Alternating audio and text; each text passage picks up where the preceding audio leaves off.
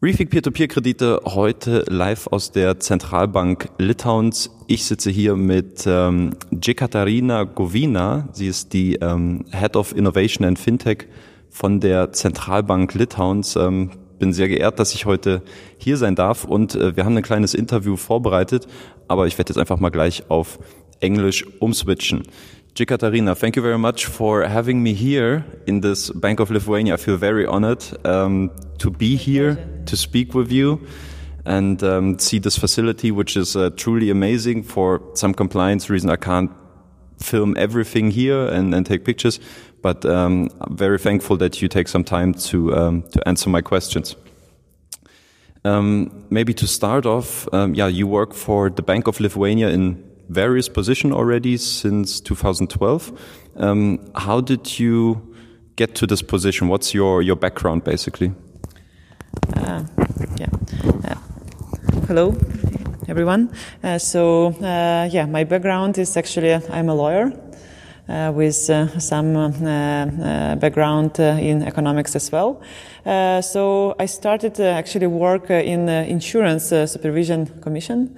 So before uh, year 2012, um, the Bank of Lithuania was only responsible for the supervision of uh, credit institutions, banks and uh, credit unions, uh, and insurance companies were supervised by separate authority. So in 2012, these authorities were merged. so from it's already seven years, uh, uh, eight years almost, uh, when I work for central bank. So mm-hmm. yeah, I started to work in supervision actually, dealing with consumer complaints about payments, the payment. Um, banking, uh, investment uh, services. Uh, then I moved for a bit to licensing, and for recent three years I have been working as an advisor to board member, mm. and I was. Uh, and I'm responsible for our innovation, uh, like internal innovation and external innovation uh, strategy within the central bank. Okay. Thank you very much. Um, in an interview I read, your task is basically to transform the Bank of Lithuania to a very modern and probably the most innovative central bank in Europe. Um, how would you describe your job actually? Mm -hmm. Yeah, it's uh, it's uh, a bit. Uh, yeah, it's uh, a bit of a challenge, uh, I would say, uh, because uh, you know uh, we have uh, 600 people at the Bank of Lithuania. so the mindset of these people are how to do, you know, things mm, in the current way. Like so, our task and my task as head of innovation committee is try to transform actually uh, the current uh, way of work uh, in more efficient way. so as an example, I like practical examples um, and practical results actually. Um, this summer we organized internal hackathon Hackathon, uh, uh, okay. yeah, uh, at the central bank. Uh, so we uh, invited people from different, actually, departments, from cash management, law division, mm, any economists, people working in payment system area, and we asked them to, in one day, to create the prototype of robotic process automatization. Okay. So basically, they uh, needed uh, to uh, uh think of uh, the process that uh, could be automated Mm-hmm. and uh, to create uh, the prototype uh, of this automatic solution and to pitch it to our colleagues and okay. commission just to explain how, how much time and money it could save for central bank yeah and before that yeah they got practical like training so in today's, uh, they were like explained uh, how to use the program, uh, mm. how to think of this process. so as a result, uh, we got uh, uh, more than uh, uh, I think uh, 12. it's about from 12 to 15 prototype solutions of robots, basically yeah. um, that are partially working already, and now we are working on how we should transform them in fully like working solution. Yeah. So that is just one of the examples how we are trying to train people Mm-hmm. how to use, you know, a new, more effective uh, uh way of work, uh, and uh, how we try to like create some innovative solutions within the central bank. Okay. Interesting, and thanks for the practical example. Um, maybe to have a bit more of a holistic view on the Central Bank of Lithuania. Um, central banks, probably most investors, retail investors, wouldn't know what does a central bank actually do you probably get that question a lot, but uh, maybe uh, in particular for the Bank of Lithuania, what do you actually do? What is your goal? Yeah, it's a good, uh, really good question because uh, uh, in different countries, uh, central bankers are responsible for different uh, Uh, actually uh, functions. Uh, uh, yeah, central bank functions uh, that are in traditional sense that they could be understandable. but in Lithuania, we have a bit, um, I would say, favorable situation because central bank is responsible not only for central bank tasks, but as well we are like mega regulator of financial market in Lithuania. So we supervise, regulate and supervise uh, companies uh, starting for, from crowdfunding platform operators uh, um, and ending with insurance and banking industry. So we are like mm, supervising all of financial companies in Lithuania, and we as well act as um, ombudsman. Uh, so we uh, are um, the authority which is responsible for resolution of uh, disputes between consumers and financial companies. Hmm. Yeah. Okay. Um, obviously, there's a lot of topics on the table for you. I guess. What I mean, like looking at the central bank of, of Lithuania, what you do, what would you say are currently the most important topics that you deal with um, at this institution? Uh, me personally, uh, as I work in uh, this innovation and uh, fintech area, so uh, the, I would say the most uh, challenging project that we run um, right now is blockchain sandbox. Mm-hmm. Uh, so we are uh, creating, we are doing actually R&D uh, together with such companies as IBM, Tieto. We worked with uh, Deloitte as well in previous, phases. Uh, so we are developing uh, a, a blockchain sandbox uh, that would uh, allow uh, fintech companies to create blockchain-based solutions Uh, solutions uh, on this platform Mm-hmm. And we would uh, simulate uh, necessary uh, environment uh, for these solutions, yeah. like to create necessary nodes, um, etc. and we would help companies with regulatory and um, compliance um, issues. Mm-hmm. So especially for new business models which do not have um, this clear legal framework. so we will help to explain like and um, uh, um, just to uh, be in line with uh, regulation and uh, mm. when the product is like born and when it is offered to wider society that the company would be like um, would, would, would be sure that they are compliant with all necessary necessary regulation. Mm. So it's like, again, one of the examples that we are working on uh, yeah. right now, but there are plenty of others. Uh, regulatory sandbox, uh, um, uh reg regulatory technology or RegTech, uh, SupTech solutions. Uh, so we are constantly, you know, changing and looking for new opportunities here. Yeah. Okay, I really feel the uh, innovation DNA inside you, and and how you uh, really uh, uh, blossom with those topics. Um, I also wanted to discuss about the sandbox, but um, before just the last organizational uh, question about the Bank of Lithuania, can you explain in simple terms? Now you mentioned you have 600 people working for the Bank of Lithuania. Um, how is it structured? How is it organized? What's the kind of hierarchy level? Um, just to give, have a broader overview how you're set up, basically. Yeah, so our structure is uh, actually uh, it's uh, official and uh, could be found in uh, our website. Uh, but just briefly, um, yeah, we have a board, five members, Uh, board uh, uh, like um, board. board then we have different departments and separate services. so there are four of them, main four of them. So one is responsible for supervision and it's uh, the biggest one actually in Bank of Lithuania. Uh, the second one is responsible for uh, um, economy and financial stability. So it's like economists working there, forecasting future.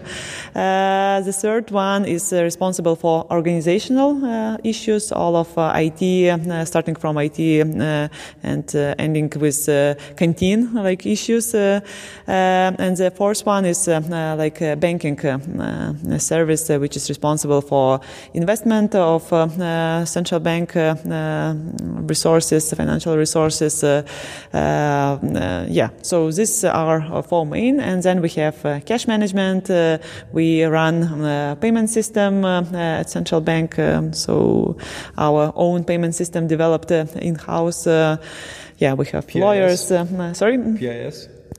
It's um, what do you mean by PIS? Payment initiation uh, no, it's uh, I, am talking about infrastructure. Uh, so we are running uh, our CENTROlink. Yeah. Uh, so it's uh, like payment system uh, that is uh, connected uh, to SEPA area ah, okay. and that how money like being run through payment okay. system. PIS payment initiation service is like service that is being offered by financial companies. Yeah, payment companies and therefore they need to have this electronic money institution license. No, payment institution license actually. Payment. But isn't it part of the e-money license? It could be part of uh, like electronic money. Electronic money institution can, can provide uh, uh, payment initiation service, uh, uh, but uh, the payment institution can do it yeah. as well. So electronic money institution license is higher license actually um, than payment institution license. Hmm. Okay.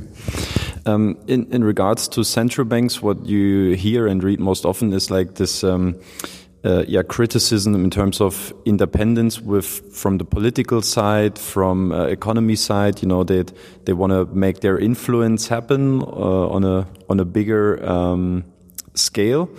Um, how do you see that independency in general, as concerns central banks, and how do you think it is in Lithuania in particular? Yeah, I think that uh, it happens uh, once in a while uh, in uh, every country uh, when there is uh, sometimes a clash between, between central bank and government. of course, government wants to sometimes to Um, uh, make uh, uh, procyclical actions uh, uh, actually, actually to put more money in the economy and maybe it can contradict the goals of central bank. But in Lithuania we have quite clear like separation of our government um, and central bank functions and mandates.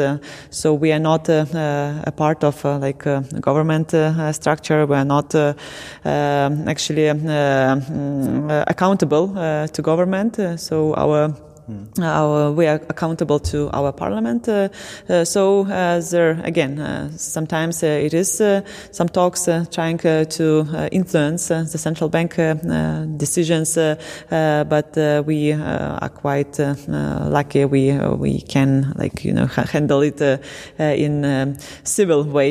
yeah. yeah. Okay. Then I would like to um, switch towards more the fintech innovation part and uh, starting maybe with a more uh, delicate topic, which is, um, you know, the in the Baltic countries in recent years, there have been a lot of happenings surrounding um, money laundering, corruption, um, the closing of ABLV Bank um, last year in Latvia. I would like to know in in in terms of uh, risk prevention, how does the Bank of Lithuania uh, try to manage and control um, risks like uh, fraud, corruption, AML in order to protect consumers? Yeah, um, I would say that uh, we are both uh, uh, pro proactive and uh, reactive. Um, so we are reactive um, uh, in that sense uh, that um, due to our like um, Uh, acceleration and uh, our actions uh, that uh, aim at uh, fostering innovations in financial market. we see growing amount of companies um, in that in, in, in our market. so what we do, we allocate additional resources to our supervision divisions, um, to our anti-money laundering divisions, to IT like cyber cybersecurity protections. Uh, so it's like uh, you know uh, making sure that uh, we grow uh, at the same um, pace as um, market um, grow. and proactive actions um, they actually are. we have again we have 100 more than 100 people working in supervision area.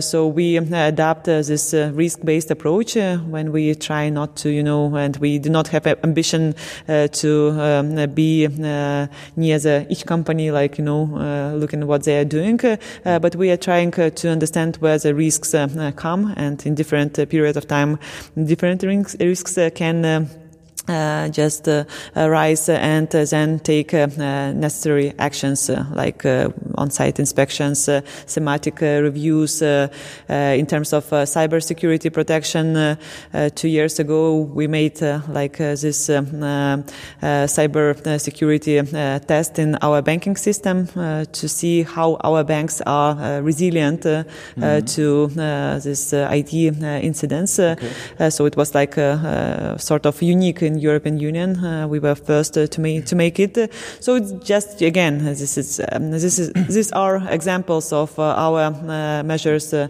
that are aimed at making sure that our country stays actually both in reputational sense and both in resilient sense is a secure country yeah. because we do not want you know to be to become um, uh, to become this, this, country that everyone looks and says that okay, there's, there's yeah. you you can do that um, uh, anything uh, you would like to do. Yeah. Um, follow-up question: What was the outcome of this testing that you have uh, run, and um, after, uh, how do you personally look at the situation that happened now, uh, especially in Latvia last year with ABLV and kind of you know let's say, shadow of fraud and, and, and corruption that is over the neighbor country? Yeah, on uh, this uh, cyber uh, resilience uh, test, uh, so we found that uh, our banking system uh, is uh, uh, actually quite resilient and protected. there were some deficiencies um, in some in some areas, but that was the possibility to find out what are these and for banks to make sure that they are protected 100%. Okay, there, there, there aren't 100%, but still protected. Uh, uh, and on this uh, question uh, on Latvia and uh, everything that happened there, I think uh, that question should be like you know directed to mm-hmm. um, my Latvian counterparts.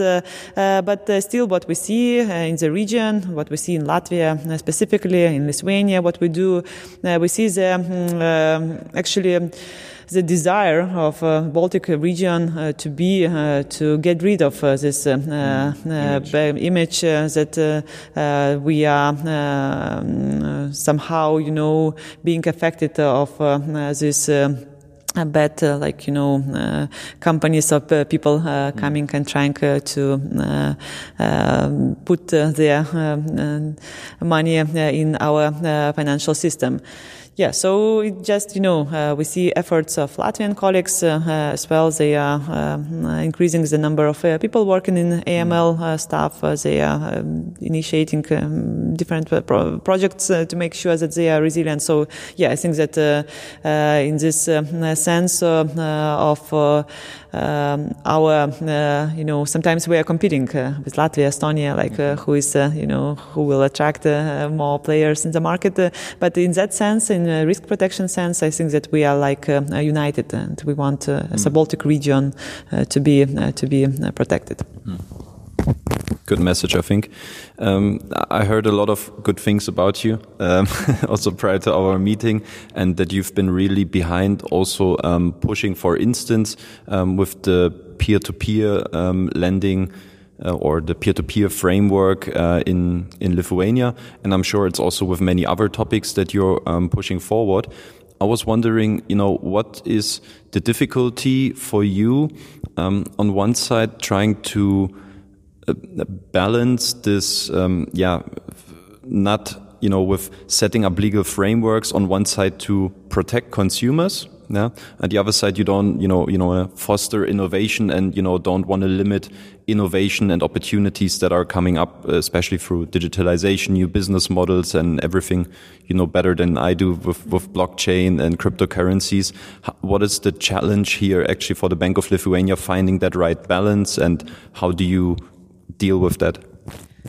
It's a good question because uh, uh, when uh, I'm being asked uh, what is uh, the biggest uh, challenge, actually working in like this um, fintech area is um, like to find this right balance. Mm. because when we have people working in supervision, so um, uh, it's uh, naturally uh, that are they are like risk averse people. So mm. they try to make sure that and maybe sometimes over regulate to make sure that they uh, don't uh, allow bad things uh, to happen.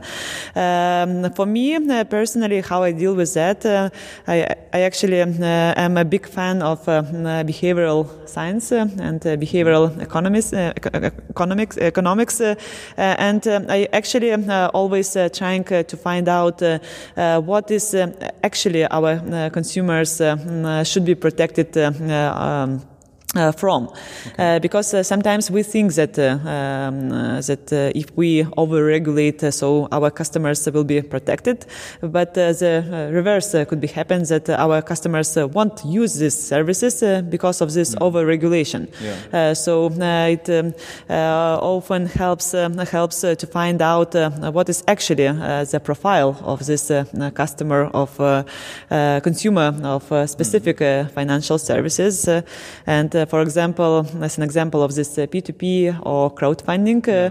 So we understand that uh, what I see from this uh, profile of uh, these investors that they are actually people who are experienced people. Yeah. It's not like you know some you know a pensioner from some small village investing through these platforms, but these are people who are a bit experienced, who understand what the risks are. Um, uh, Uh, in that uh, in that activity.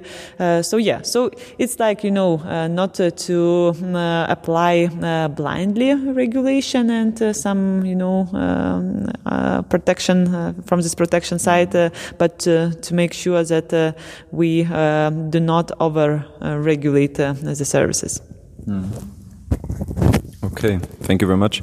Uh, also for the practical examples, because that would have been my my follow up question.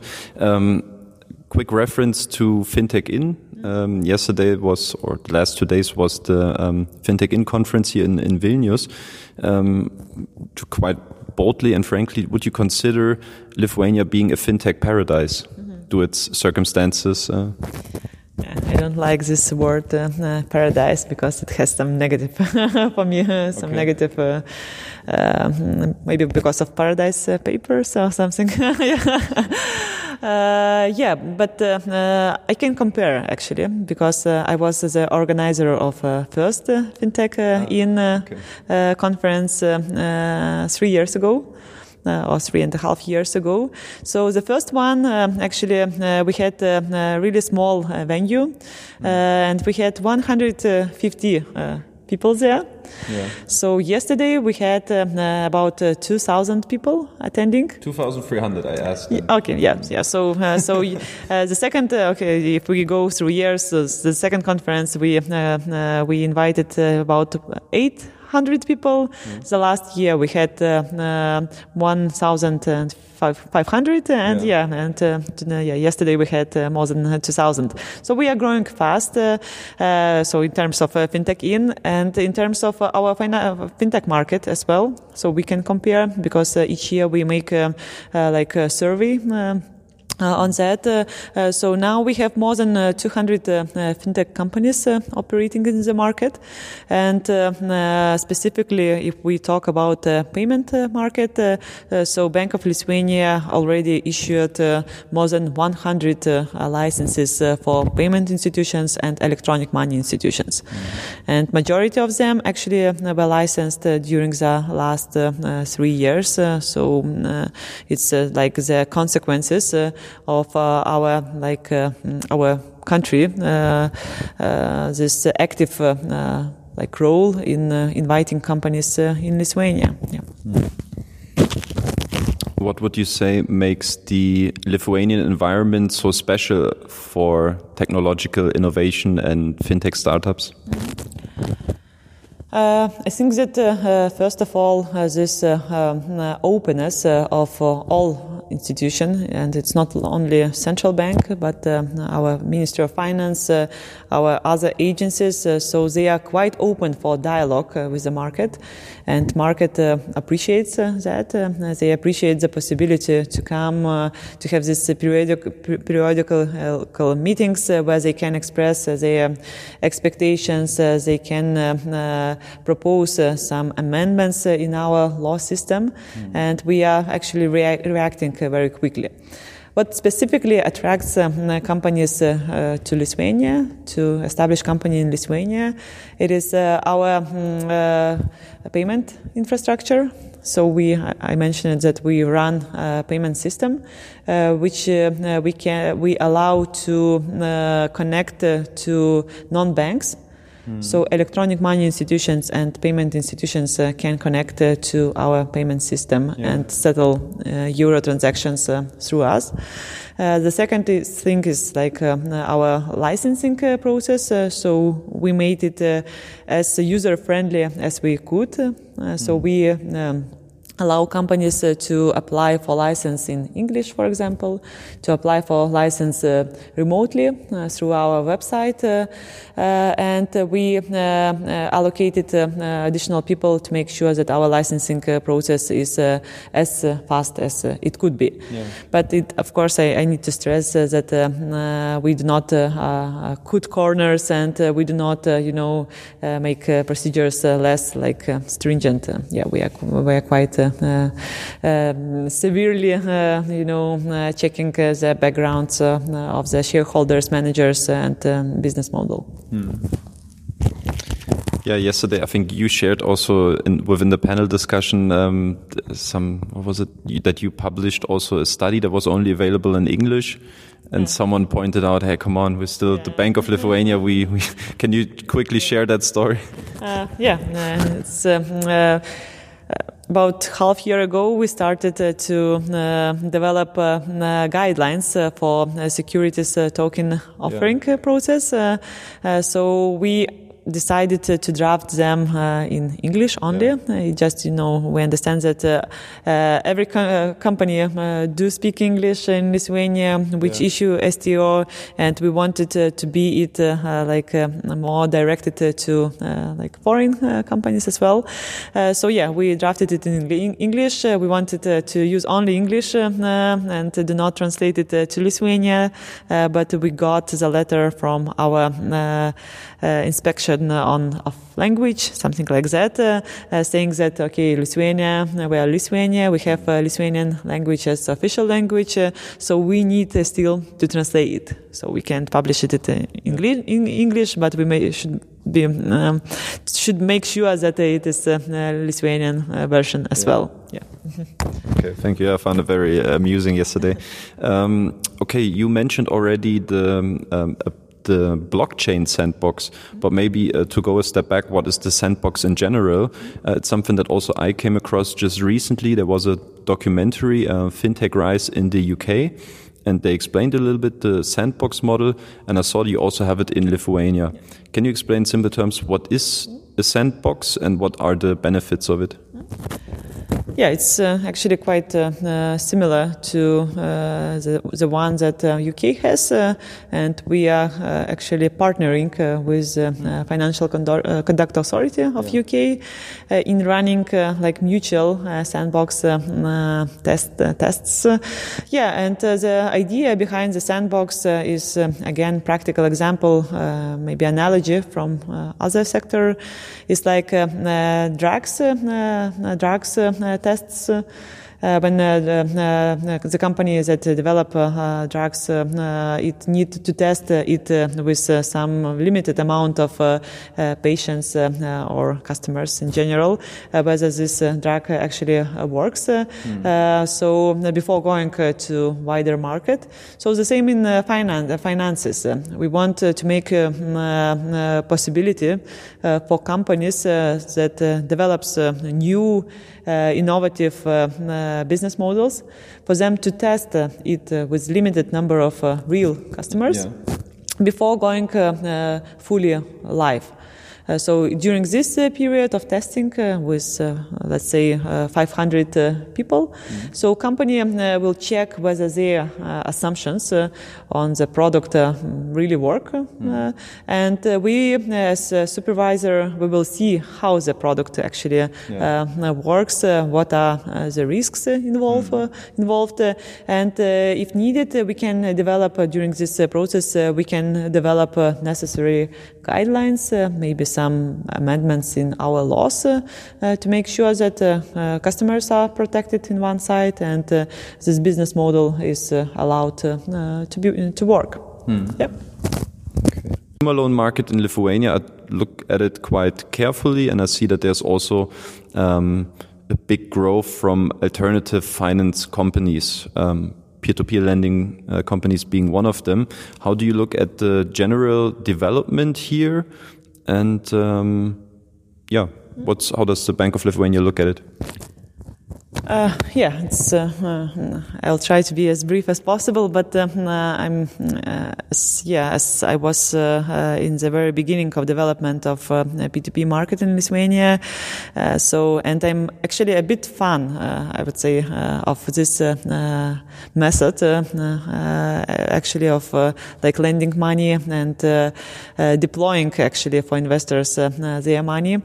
Um, so, um, um, okay, let's start from the beginning. Okay, uh, so back in uh, 2015, maybe uh, or 2014, um, Lithuania had uh, um, social problems with our consumer or loan sharks, like you know, consumer lending providers, because we saw a lot of examples of irresponsible lending. Mm.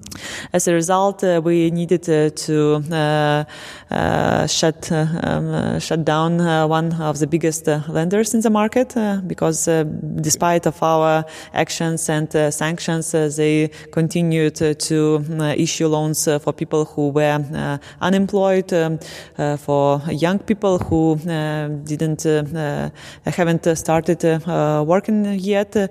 so we made some changes in our laws uh, uh, to make sure that uh, we uh, introduce uh, some uh, measures like DTI um, mm. and some others to make sure that um, people to, to protect people actually from this irresponsible borrowing and to protect our market from irresponsible lending from the other side.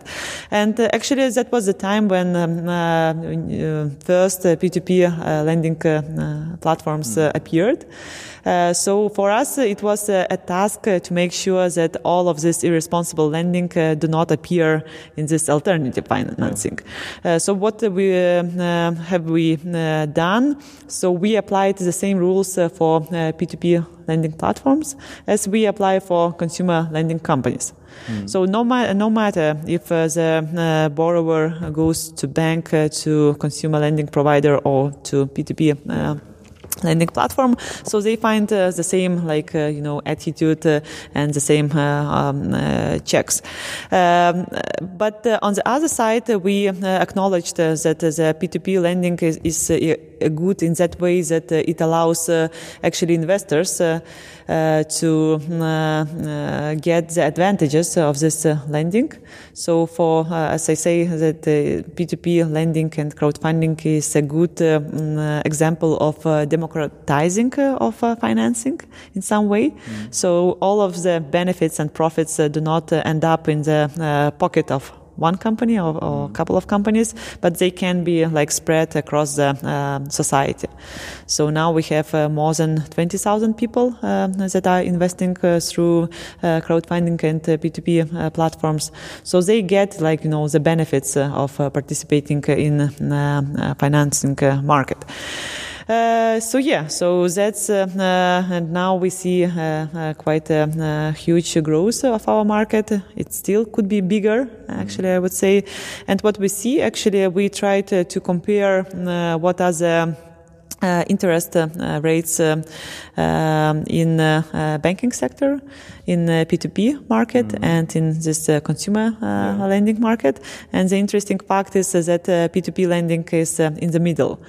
Uh, so the, mm, uh, uh, it's uh, still for borrowers. It uh, it, it is uh, cheaper mm-hmm. sometimes to borrow money through P2P platforms than from these consumer lending companies. but of course, it's a bit the price is higher than in banking sector. Yeah. So yeah, we see some competitive like um, advantage of introducing the new business models in that area. Mm. Okay, great. That covers already a couple questions that I had coming uh, afterwards. Yes, um, 40% uh, DTI ratio, debt to income ratio. Um, I write what that exactly means right here. We don't need to discuss it right now. Um, interest rate restriction is 75%. You mentioned, interestingly, um, that the market could be bigger, in your opinion. Uh, I know some lending companies, uh, peer-to-peer lending companies that are kind of um, want to um, get rid of the regulation that no um, institutional investors are allowed to invest in private consumer loans. Is why is that? First of all, and secondly, um, do you think that's something that would change? Mm -hmm. Yeah, the idea in the very beginning uh, was uh, uh, to make a possibility for actually retail uh, investors uh, to participate in the market mm. and uh, to make sure that it's a real P2P model, yes, person to person model, and not like B2P or, yeah, you know, it's like to make a possibility for a wider society to benefit in participating in this market. but now we understand that um, um we do not not uh, have enough, uh, probably a retail investor like base uh, uh, to make sure that our market uh, grows in that sense. Mm. So both central bank and our Ministry of Finance, we support the idea that institutional investors should be allowed to participate in the in the platforms to lend money, and um, we. And now the change amendment of the law is actually in our parliament. Uh, the thing is, I want to stress uh, that uh, institutional investors uh, still are allowed to participate uh, in this uh, market, okay. but the, they need to have the status of consumer lending provider. So they need necessary permission to do that. Okay. And uh, with uh, this amendment, uh, institutional institutional investors uh, they will be allowed uh, to participate without that status, uh, and all of the responsibilities of checking this DTI and all the other rules will lay on um, the platform provider. Hmm. I want to talk about electronic money institution license. Um, we touched a little bit already with with the payment system. Um, it's about you know segregation of um, investor funds and company funds. So we had, let's say, in, in Sweden with um, TrustBuddy some some issues that uh, kind of yeah was um, not not acting properly, uh, to put it uh, quite um, politely. Um, now, electronic money institution license, I understood also from FinTech Inn. It's first of all, it's been seen as a very good um, part. At the same time, it eats up a lot of costs. Um, I know from Neo Finance, they said about 30% of their costs are all going for obtaining that license. And at the same time, it just covers a very small fragment. So it's about um, you know that segregation, and obviously um, an extended version now NeoPay, a new solution by Neo Finance, for instance, um, that also uh, was you know being able to be published because of um, e-money institution. Um, how do you look at uh, electronic money institution license? Maybe a couple words on on that. Uh, yeah, actually, our platform providers uh, can uh, use two uh, Uh, ways of uh, securing that uh, uh they, uh, you know, the money flow is being done with in accordance with the regulation. So they either can obtain their their own like electronic money institution license, and if they operate only uh, in local market in Lithuania, so they can obtain this uh, restricted uh, electronic money institution license. that basically means that we do not require any capital uh, requirements mm. from this from this company. Uh, and the other way of uh, securing uh, uh this uh, uh, money flows, so company crowdfunding platform operator, it can use and partner with existing electronic money institution or bank uh, and uh, to use uh, their facility of yeah. moving money around.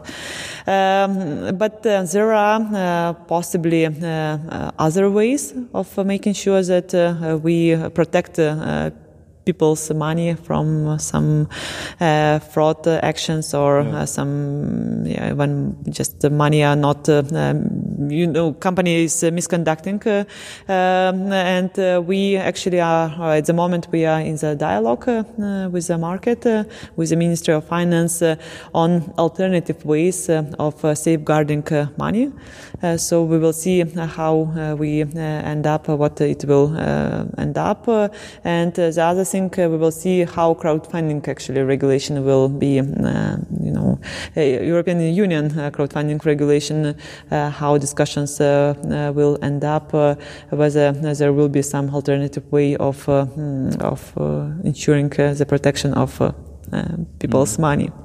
Yeah.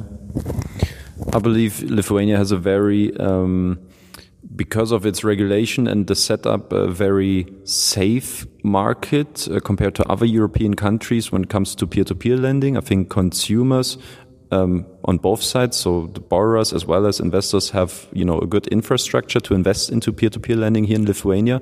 How safe do you think it is actually in Lithuania, also compared to other European countries?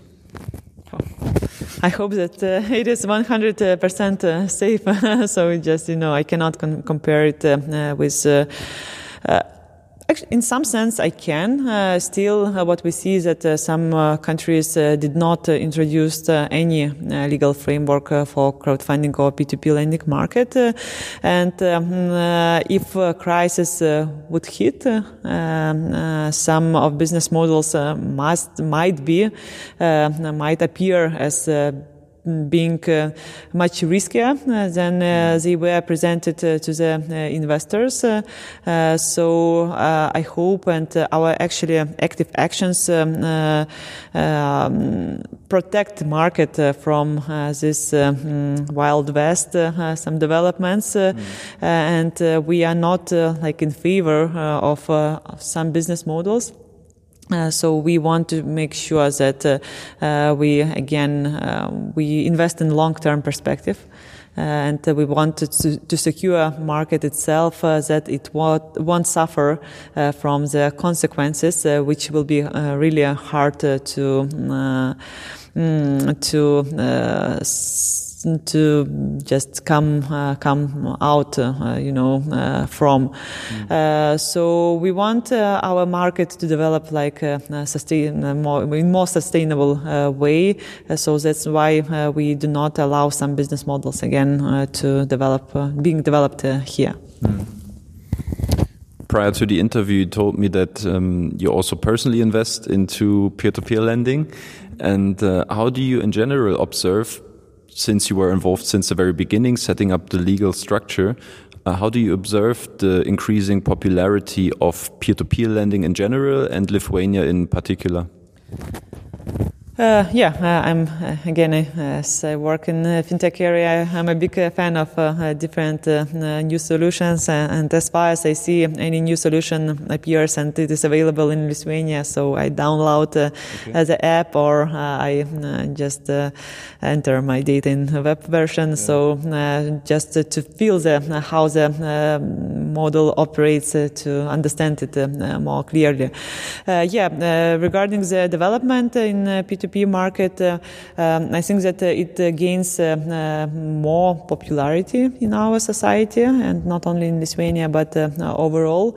it still maybe um, lacks of some support from state, I would say, mm. um, because any new like you know market players, not market maybe players, but more in any new financial services, they still need a lot of time to make uh, uh, to secure trust uh, from society. So I think that it's like um, like gaining this popularity, but maybe not in the um, fast way. Uh, and uh, uh, what else? Uh, uh, yeah, I hope that uh, again, I'm a true believer that crowdfunding and P2P market is beneficial for our society. So I um, I expect and hope that it will gain more like popularity and it will be developed more sustainable in more sustainable way. Not not in more, but just in sustainable way. Hmm. Okay. I have. I know you have time constraints. I have three more questions if I can. First one. Um, so peer-to-peer lending companies, consumer lending companies in Lithuania, the biggest ones, um, Neo Finance, also known Paskolų Klubas, uh, FinBee, and Savy. Um, how regular are you actually in an exchange with them, and how often are you in discussions with them when it comes to pushing new innovations or when there are some requirements? On both sides? Yeah, good question, and it comes uh, in right time uh, because actually uh, two weeks ago we organized the meeting with our market. Uh, so in the Ministry of Finance, so mm-hmm. the Ministry of Finance uh, people uh, who are responsible for uh, tax uh, uh, issues, who are responsible for regulation, and our people from central bank were there, and all the represent representatives from um, industry were there. So we discussed the issues that our market face, faces. so some of them were covered uh, actually in our interview. So the safeguarding of um, uh, uh clients' um, uh, money and uh, uh, many many others. So we decided that we on most of the topics we decided to continue the dialogue. so we will be meeting with them in the nearest future regarding specific topics. Mm. So so the dialogue I, I, I, would say and I truly believe is really close with the market and we again we see ourselves not as a watchdog, only like supervisor who comes and uh, on on site inspections, and only then company understand what we uh, expect from them. But we uh, are more like a partner who wants the market develop in the right way and we want to, to help companies to prevent uh, mm. the, uh, any of the misbehaving and any uh, losses for our consumers. Mm. Okay. Is there any working groups that you have? No, I met uh, Vytautas uh, yesterday or two days ago. Um, the chairman of the Lithuanian uh, crowdfunding and peer-to-peer lending association. Do you have like is this the middleman that you mostly are working closely with, or single meetings with um, the companies? Actually, uh, both. Uh, so uh, we have uh, this the format on more broad sense. we have a fintech working group that unites actually 13 uh, uh, public uh, sector authorities. Um, it's like Bank of Lithuania, Ministry of Finance. it's Consumer, um, sorry, Data Protection Authority, and many others. so we meet there peri periodically with the market participants and we have this more like specific dialogues or trialogues with mm. market specific market. So the, the one that took place uh, two weeks ago was uh, uh, like specifically oriented um, towards crowdfunding market. Mm. So industry presented the developments, how they grow, what are issues again. so we both work with the association. Uh, and uh, we have this bilateral uh, again dialogues with specific companies um, if they face some some mm. questions or difficulties. Okay. Yeah, and the last question or the last part is obviously the Europe. You mentioned already the European. Um, crowdfunding uh, regulation that is about to set in probably next year was also a big topic of the panel discussion where you have been involved yesterday. Um, maybe in general, what is your view on this upcoming um, crowdfunding license for European um, crowdfunding platforms? Yes, uh, uh, when uh, uh, going uh, outside of European Union, especially in US, I always Uh, praise actually um, uh, European Union uh, for uh, being able to develop a very harmonized uh, financial framework, like regulation framework for financial companies, because it allows companies to get to get the license in one country and operate freely across the borders. And in the US, for example, you need to go state by state mm-hmm. to obtain um, okay. licenses there, and you cannot like you know to have license from from uh, New York, uh, like uh, a state, and operate in uh, some Oklahoma or Texas. Uh, yeah. So in the European Union, for example, in payment, electronic money institution, in the banking sector in general, we have this harmonized approach. And in crowdfunding, we do not have yet. So that means that, especially for lending-based crowdfund- crowdfunding, it is actually almost impossible uh, to operate uh, uh, cross-border uh, in each of European Union countries because some countries just uh, does not allow to do that. Some apply some restrictions. some require to obtain additional like permission or license. so the, the market is really fragmented in European mm. Union. So when we will have this uh, EU regulation, and especially uh, I'm glad that it will be regulation, not directive. So uh, it uh, won't, you know, uh, be interpreted uh, in different ways. so I, I, hope that it will actually help our market to be more cross-border oriented, and mm. it will, will of, of, course, it will help the companies a lot in terms of compliance costs uh, and uh, costs of uh, establishing, you know, and getting license in each of the countries.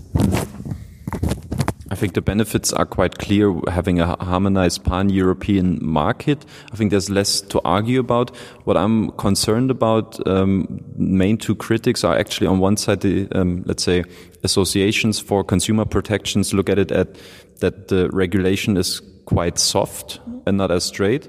And secondly, obviously, that it's an optional license that um, platforms can obtain. So they have basically the choice if they want to have this license that allows them to um, operate cross border or go with the national regulation.